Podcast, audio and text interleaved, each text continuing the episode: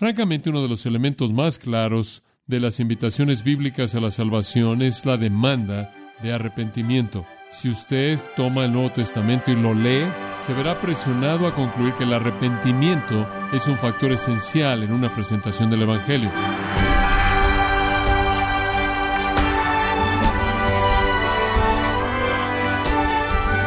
Le damos las gracias por acompañarnos en esta edición de su programa Gracia a vosotros con el pastor John MacArthur. Decimos que creemos en el ejercicio, en la plenitud física, sin embargo, levantar el control remoto para ver la televisión es el único ejercicio que muchos hacen hoy en día. En otras palabras, hay muchas cosas que decimos que creemos, sin embargo nuestras acciones muestran una historia diferente. Deberíamos preguntarnos si creemos lo que decimos que creemos en cuanto a creer en el Señor Jesucristo. A continuación, John MacArthur continúa con la serie el Evangelio según Jesucristo, en gracia a vosotros. Una de las preguntas en el Catecismo Corto de Westminster es esta. ¿Qué es el arrepentimiento para vida? Respuesta, el arrepentimiento para vida es una gracia salvadora mediante la cual un pecador, a partir de un sentido verdadero de su pecado y un entendimiento de la misericordia de Dios en Cristo, con tristeza y odio de su pecado, se vuelve de eso a Dios con un propósito completo de ello, un esfuerzo por la obediencia nueva. Fin de la cita. Una gran afirmación. Hay un deseo en su corazón por ser liberado de todo su pecado. Además, el catecismo dice, el arrepentimiento para vida consiste primordialmente en dos cosas. Una, en volverse del pecado y dejarlo. Dos, en volverse a Dios. Después viene la siguiente pregunta en el catecismo. ¿Qué es ese volverse del pecado, el cual es parte del arrepentimiento verdadero? Respuesta. El volverse del pecado, lo cual es parte del arrepentimiento verdadero, consiste en dos cosas. Una, en dejar o volverse de todos los pecados abiertos con respecto a nuestra conducta y conversación. Dos, en un volverse de todos los demás pecados con respecto a nuestros corazones y deseos. En otras palabras, es volverse del pecado en lo que usted hace y volverse del pecado en lo que usted piensa. Amados, a pesar de todas las escrituras y todo lo que la historia de la iglesia refleja, hay algunas personas que continúan declarando que predicar arrepentimiento al no salvo viola el Evangelio. Por ejemplo, ningún otro que un teólogo eminente como Louis Perry Schaffer escribe en el volumen 3, página 372, que el arrepentimiento es una de las características más comunes de la responsabilidad humana que con demasiada frecuencia es añadida de manera equivocada al único requisito de fe o creencia. Dice usted, bueno, ¿de dónde viene eso? Digo, ¿cómo puede una persona aferrarse a esa postura? Bueno, Schaffer señaló que en Hechos 16:31, Pablo no le dijo al carcelero de Filipos que se arrepintiera. Tiene razón. ¿Sabe usted lo que le dijo al carcelero de Filipenses según el registro de las Escrituras? Cree en el Señor Jesucristo y será salvo. Schaffer dice esto. Pablo no le dijo al carcelero de Filipos que se arrepintiera. Después dice esto. Ese silencio él llamó, y estoy citando, es una evidencia abrumadora de evidencia irrefutable, presentando de manera clara que el Nuevo Testamento no impone el arrepentimiento en los incrédulos como una condición de salvación. Fin de la cita.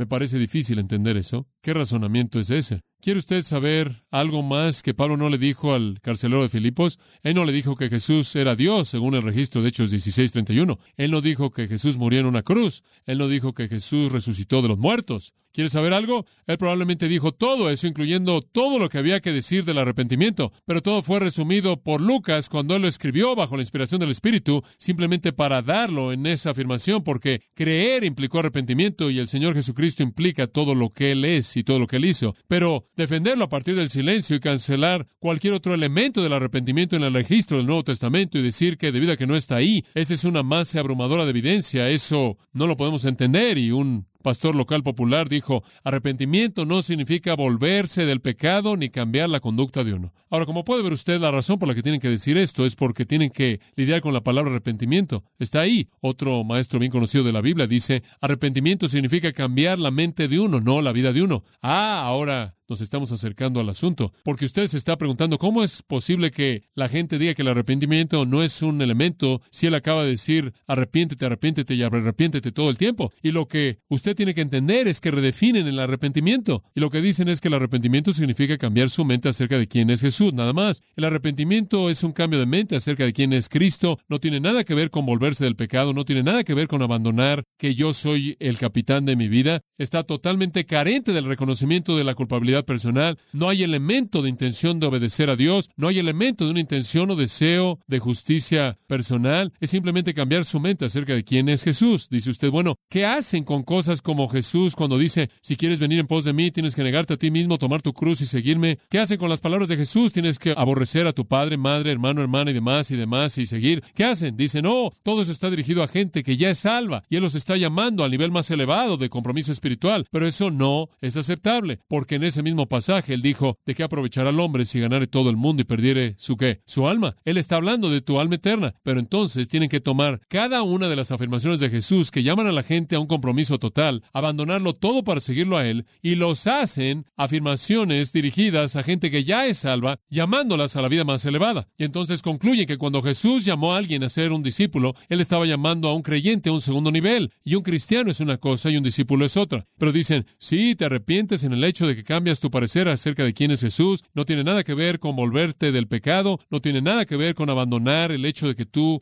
gobiernas tu vida. No hay reconocimiento de culpabilidad personal, no hay intención de obedecer a Dios y no hay deseo por la justicia verdadera. Y le quiero decir que eso no es lo que Jesús quiso decir cuando dijo arrepiéntete. El llamado del Evangelio de Jesús fue un llamado a dejar el pecado como lo fue un llamado a creer en Él. Fue un llamado a volverse del pecado. Desde su primer mensaje hasta el último, el tema del Salvador fue un llamado a los pecadores a dejar su pecado, a abrazar a Dios, a buscar la justicia. No fue únicamente que tenían que tener una nueva perspectiva acerca de quién era Él, sino que tenían que dejar su pecado y seguirlo a Él. Permítame darle una ilustración. Observe Lucas 18. Lucas 18, versículo 9. Es una parábola. Una parábola, unos que confiaban en sí mismos como justos y menospreciaban a los otros, esto es los fariseos. Dos hombres subieron al templo a orar, uno era fariseo y el otro publicano. El fariseo puesto en pie, oraba consigo mismo de esta manera, Dios, te doy gracias porque no soy como los otros hombres, ladrones, injustos, adúlteros, ni aun como este publicano. Ayuno dos veces a la semana, doy diezmos de todo lo que gano. Él estaba ahí confesándole a Dios su qué, su justicia. Sí. Permítame hacerle una pregunta. ¿Creyó él en Dios? ¿Acaso el fariseo creyó en Dios? Sí. ¿Tuvo el fe en Dios? Sí. ¿Era salvo? No. ¿Por qué? Porque su fe carecía de qué? De arrepentimiento. Como puede ver, esa es una ilustración clásica del hecho de que aquí hay un hombre que creía en Dios. Aquí está un hombre que era devoto a Dios. Aquí hay un hombre que fue al templo orar al Dios en el que creía, pero no había arrepentimiento en el corazón y no había relación. Él era una farsa, él era un farsante. Mas el publicano, estando lejos, no quería ni aún alzar los ojos al cielo, sino que se golpeaba el pecho diciendo, Dios, sé propicio a mí, pecador. Os digo que éste descendió a su casa justificado antes que el otro. El primer hombre nunca conoció la salvación. Él era un creyente que no se arrepintió. El segundo hombre fue un incrédulo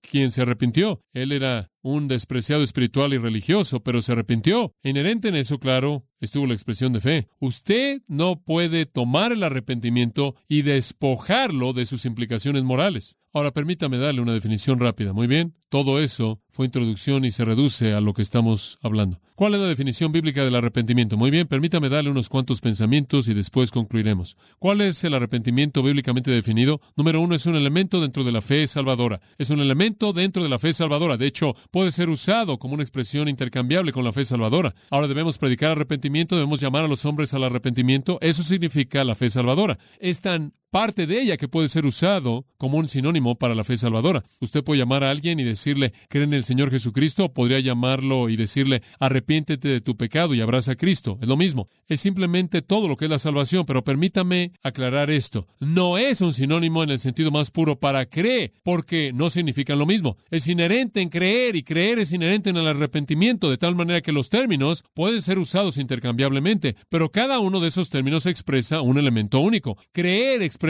tan solo eso. Confianza, fe, arrepentimiento expresa volverse del pecado hacia Dios. Son partes complementarias del mismo proceso, dijo Berkhoff en su teología sistemática. Ahora, la palabra griega es metanoia, y como usted sabe, viene de dos palabras, meta, según, y noeo, entender. Y significa un pensamiento que viene después. Entonces, si usted toma esas palabras y las une, significa un cambio de mente, un pensamiento que viene después. Y algunas de estas personas que quieren decir el arrepentimiento no es nada más que cambiar tu parecer acerca de quién es Jesús, dicen, como puedes ver, eso es lo que metanoia significa. Pero escuchen, eso es algo que usted con frecuencia ve que se hace con palabras griegas y no es correcto. No toda palabra necesariamente es la suma de sus partes separadas. Debido a que meta significa esto y noia significa esto, cuando usted las une, no necesariamente significa lo que esas dos partes significan. Con frecuencia sí, con frecuencia no.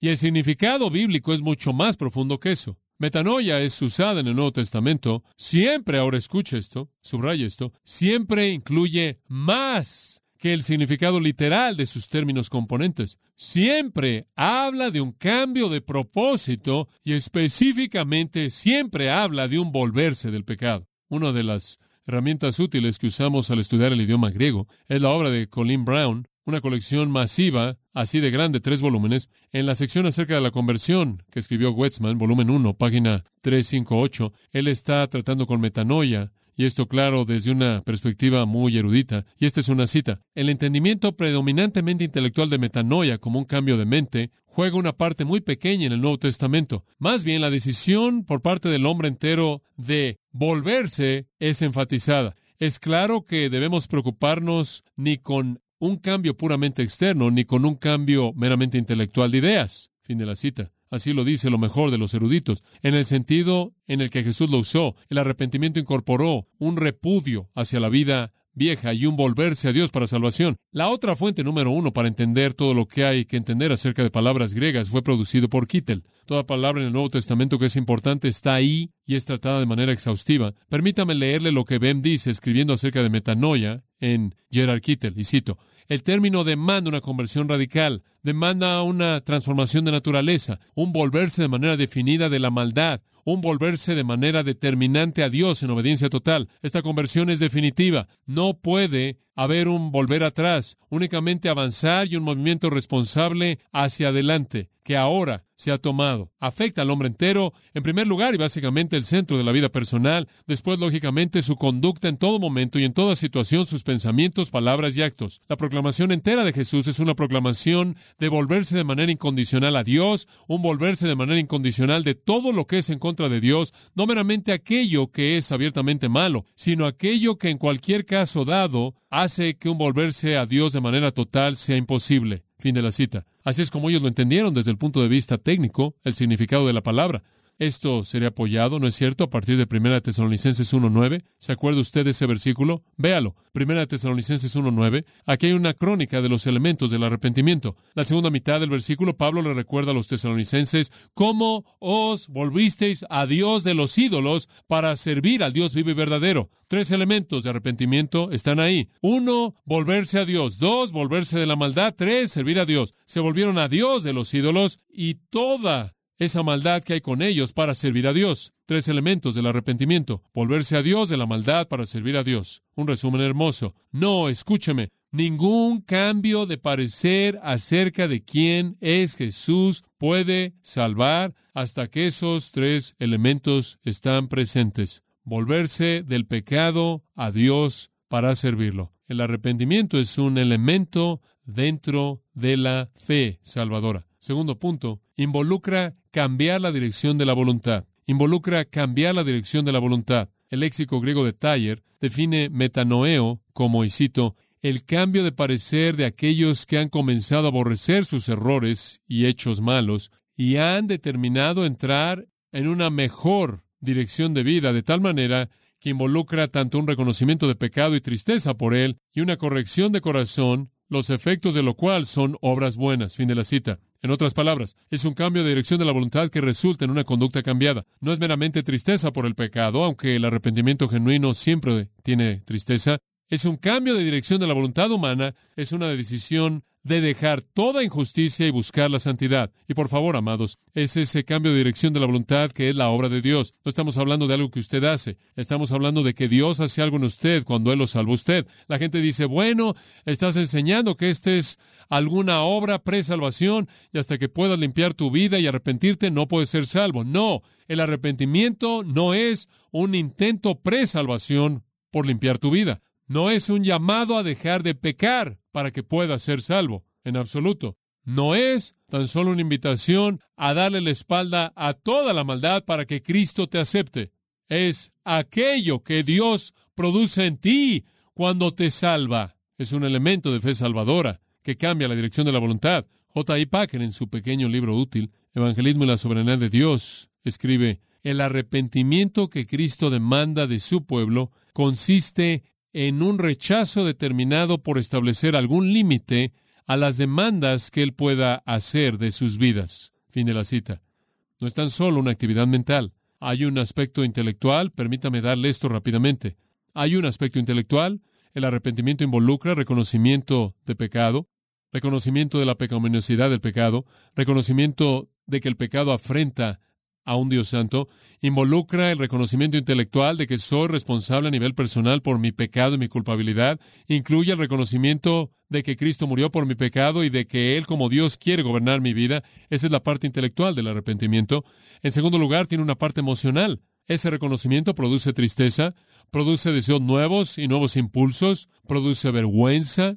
Y 2 Corintios 7:10 dice que hay una tristeza que lleva al arrepentimiento. Entonces comienza Usted ve que el pecado es pecaminoso, usted ve que usted es culpable, usted ve que Cristo ha provisto intelectualmente y después toca sus emociones y hay un quebrantamiento y una tristeza y una vergüenza y una culpabilidad y a partir de esa tristeza viene el tercer elemento y eso es el elemento de la voluntad, de la voluntad, volitivo. Finalmente el arrepentimiento activa la voluntad y produce un cambio de dirección, una nueva determinación por abandonar la desobediencia obstinada y rendir su vida a Cristo. Y después produce una conducta cambiada.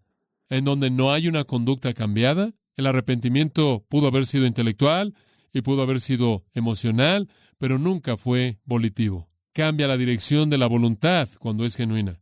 En tercer lugar, y como resultado cambia la vida. Cambia la vida. Es un elemento de la fe salvadora, activa la voluntad, cambia su dirección y cambia la vida.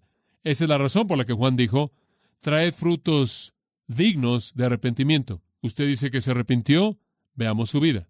Demuéstrelo. El arrepentimiento real altera a la persona. Uno de mis héroes, a los hombres que tengo en alta estima, es Martin Lloyd Jones. Uno de los libros que me bendice que él escribió tiene que ver con el Sermón del Monte. En él él escribe esto. Él está ahora con el Señor.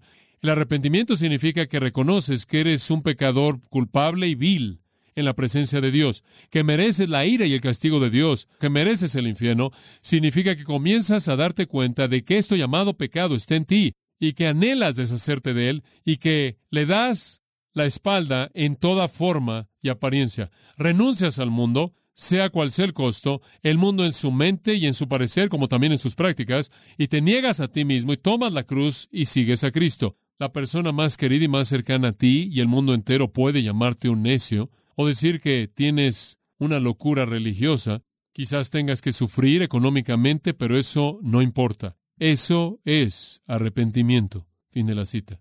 Se convierte en un estilo de vida continuo. El arrepentimiento que comienza en la salvación comienza un proceso progresivo de por vida de confesión de pecado. Primera de Juan 1.9, seguimos confesando nuestro pecado. La actitud continua activa de arrepentimiento produce la pobreza de espíritu, el lloro, la mansedumbre que caracteriza a los creyentes verdaderos en las bienaventuranzas de Mateo 5. El arrepentimiento produce un nuevo estilo de vida, no solo una opinión diferente acerca de Cristo, un nuevo estilo de vida. Aquellos que oyeron a Jesús predicar sabían a qué los estaba llamando. Créame, los judíos sabían exactamente a qué estaba llamándolos. Él no tan solo los estaba llamando a cambiar su opinión acerca de él. Ellos conocían lo que Isaías dijo cuando Isaías predicó. ¿Qué predicó él? Isaías 1.16. Esto es lo que Isaías predicó. Lavaos, limpiaos, quitad la maldad de vuestras obras de mis ojos. Dejad de hacer la maldad, aprended a hacer el bien, buscad la justicia. Y después, aunque vuestros pecados sean rojos, serán que blancos como la nieve aunque sean rojos como el carmesí, serán como la lana, si os lavareis, si os limpiareis. La progresión comienza internamente y después se manifiesta a sí misma en actitudes y acciones. Al final de Isaías o cerca del final, capítulo 55, encontramos el mismo tipo de llamado, dos versículos, versículos ricos acerca de este asunto del arrepentimiento. No sé cómo pueden pasar estos por alto. Buscad a Jehová mientras que él pueda ser hallado, Isaías 55.6. Llamadlo mientras que esté cercano. ¿Cómo hago eso? Deje limpio su camino y el hombre inicuo sus pensamientos y vuelvas a Jehová y él tendrá de él misericordia y a nuestro Dios, el cual será amplio en perdonar. Él perdonará cuando el impío deja su camino y el hombre injusto deja sus pensamientos y se vuelve al Señor. Ese texto conocido con frecuencia usado mal y quizás con demasiada frecuencia evitado. Segundo de Crónicas 7:14. Y mi pueblo que es llamado por mi nombre, cuando se humilla y ora y busca mi rostro y se vuelve de sus caminos impíos, entonces oiré de los cielos y perdonaré su pecado. Cuando se vuelvan, cuando se arrepientan. Y quiero decirle, cuando Juan el Bautista predicó arrepentimiento, nadie se confundió. Ellos sabían lo que él dijo y ellos sabían exactamente lo que él quiso decir. ¿En dónde están los frutos? Pruebe su arrepentimiento por su vida. ¿Y cuáles son los frutos del arrepentimiento? Simplemente obras justas, obras santas, obras piadosas, vida transformada. En Lucas tenemos el registro de ese relato mismo que acabo de citar, donde los fariseos vinieron y se volvieron a acercar con la frecuencia que lo hicieron. Juan el Bautista, siempre queriendo ellos desfilar su piedad. Y Juan les dice en el versículo 7 de Lucas 3, generación de víboras, ¿quién os amonestó para que huyeseis de la ira venidera? ¿Qué están haciendo aquí, víboras? Haced frutos dignos de arrepentimiento, dice él. ¿Cuáles son esos frutos? ¿Cuáles son? Versículo 10, las multitudes dijeron, ¿qué haremos? ¿Qué debemos hacer? ¿Cuáles son los frutos de arrepentimiento? Él dice, el que tiene dos túnicas, dé al que no tiene. Y el que tiene que comer, haga lo mismo. Vinieron también unos publicanos para ser bautizados y le dijeron, Maestro, ¿qué haremos? Más de los frutos del arrepentimiento. Les dijo, no exijáis más de lo que os está ordenado. También le preguntaron unos soldados diciendo, ¿y nosotros qué hacemos? y les dijo, no hagáis extorsión a nadie, ni calumniéis y contentaos con vuestro salario. Cosas bastante prácticas, ¿no es cierto? ¿Quiere usted saber en dónde se aparece el arrepentimiento verdadero? En la virtud de su vida diaria. ¿Da usted su túnica al que no tiene una? ¿Se asegura usted de que no toma algo de alguien que no merece usted? ¿Usted no forza a la gente? ¿Usted no acusa a la gente de manera falsa? ¿Está usted contento con el sueldo que tiene? Ahí es en donde la legitimidad de su arrepentimiento se manifiesta. Eso es bastante mundano. Llamados, quiero decirles que ningún mensaje que no llama al arrepentimiento no puede ser llamado de manera apropiada del Evangelio. La conversión para Jesús es más que dejar un patrón de pensamiento antiguo, es una nueva vida, es una nueva vida. Bim dice, escribiendo de nuevo en el volumen de Kittel, convertirse abraza todo el amanecer de las demandas del reino de Dios del hombre, una vida cambiada. Y por favor entiendan, no creo que alguien podría malinterpretarme en esto. Esto no es algo que usted hace para que usted se pueda salvar. Esto es algo que el Espíritu de Dios produce en usted al salvarlo usted. Esa es la razón por la que dice, y hemos estado leyendo esto en 2 Timoteo, y este es un pasaje esencial para que nosotros lo entendamos. Capítulo 2, versículo 25 por si quizás Dios les conceda arrepentimiento. Es un regalo de Dios. Es un regalo de Dios. Hechos 11, versículo 18. Que Dios les ha concedido arrepentimiento a los gentiles. Es un regalo de Dios. Permítame cerrar con este último pasaje. Mateo 21, 28. Acompáñeme ahí, por favor. Tanto que decir. Mm. Mateo 21, 28. Pero ¿qué os parece? dice Jesús. Síganme en esto. Muy bien, piénsenlo. Un hombre tenía dos hijos y acercándose al primero le dijo, Hijo, voy a trabajar en mi viña. Respondiendo él dijo, No quiero. Pero después, arrepentido fue. ¿Tienes un hijo así? Y acercándose al otro, le dijo de la misma manera. Y respondiendo él, dijo, Sí, señor, voy. Y después lamentó lo que dijo, y no fue. ¿Cuál de los dos hizo la voluntad de su padre? Dijeron ellos el primero. Jesús les dijo, De cierto, os digo, que los publicanos y las rameras van delante de vosotros al reino de Dios, potente, amigo mío. Jesús escribe a dos tipos de personas. ¿Está listo para escuchar esto? La gente que pretende ser obediente, pero de hecho son rebeldes en su corazón. Pretenden ser obedientes, pero son rebeldes en su corazón. Y la gente que comienza como rebeldes, pero hace que se arrepienten. Él lo contó para el beneficio de los fariseos, que pretendían ser obedientes a Dios, pero eran rebeldes en sus corazones y después estaban las rameras y los publicanos. que comenzaron como rebeldes, pero se arrepintieron. No hay salvación sin arrepentimiento. No hay salvación sin arrepentimiento. Inclinémonos juntos en oración. Recuerdo, Señor, esta noche las palabras de Santiago. Someteos pues a Dios, resistid al diablo y él huirá de vosotros. Acercaos a Dios y él se acercará a vosotros. Limpiaos vuestras manos, pecadores, y purificad vuestros corazones, vosotros los de doble ánimo. Afligíos, lamentad y llorad. Vuestra risa se convierte en lloro y vuestro gozo en tristeza. Humillaos en la presencia del Señor y Él os exaltará. Padre, danos un entendimiento del llamado al arrepentimiento. Lleva a cabo esa obra poderosa de gracia de arrepentimiento en toda vida que la necesita. Por causa de Jesús. Amén.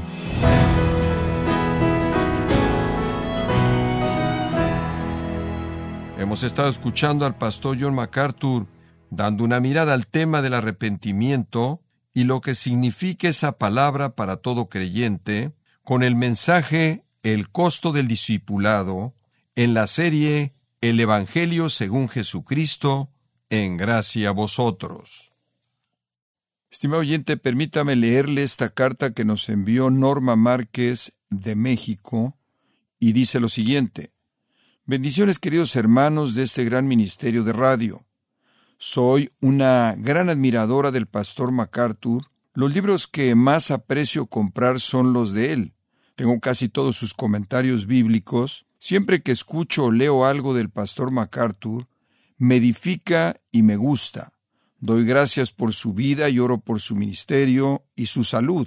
Que Dios los colme y conserve mucho, porque pastores de estos van quedando pocos. Soy de México, entonces no los escucho por la radio, sino por Internet. Muchas bendiciones y un abrazo a todos los del ministerio. Gracias a Norma Márquez por su carta. Gracias porque una vez más sabemos cómo Dios obra en la audiencia como lo es Norma. Y yo quiero invitar a otros oyentes que nos escuchan a que nos escriban igual que Norma y sigan oyendo gracias a vosotros. Recuerde que usted puede descargar en audio transcripción gratuitamente los sermones de esta serie El Evangelio según Jesucristo, así como todos aquellos que he escuchado en días, semanas o meses anteriores en gracia.org. Si tiene alguna pregunta o desea conocer más de nuestro ministerio, como son todos los libros del pastor John MacArthur en español o los sermones en CD, que también usted puede adquirir, escríbanos y por favor mencione la estación de radio por medio de la cual usted nos escucha en gracia a vosotros. Es importante conocer no solo el país y ciudad de donde usted nos escucha, sino también la radio. Para quienes contactan nuestro ministerio por primera vez, pueden solicitar una copia del mensaje de promoción sin costo alguno, un mensaje por oyente únicamente. Si usted vive en los Estados Unidos o Puerto Rico, escríbanos a Gracia Vosotros, P.O. Box 4000, Panorama City, California 91412. O puede escribirnos a través del siguiente correo electrónico radio arroba En nombre del pastor John MacArthur, de nuestro productor David Torres y del personal, le damos las gracias, invitándole para que nos acompañe en la próxima edición y así juntos continuar desatando la verdad de Dios un versículo a la vez, en gracia a vosotros.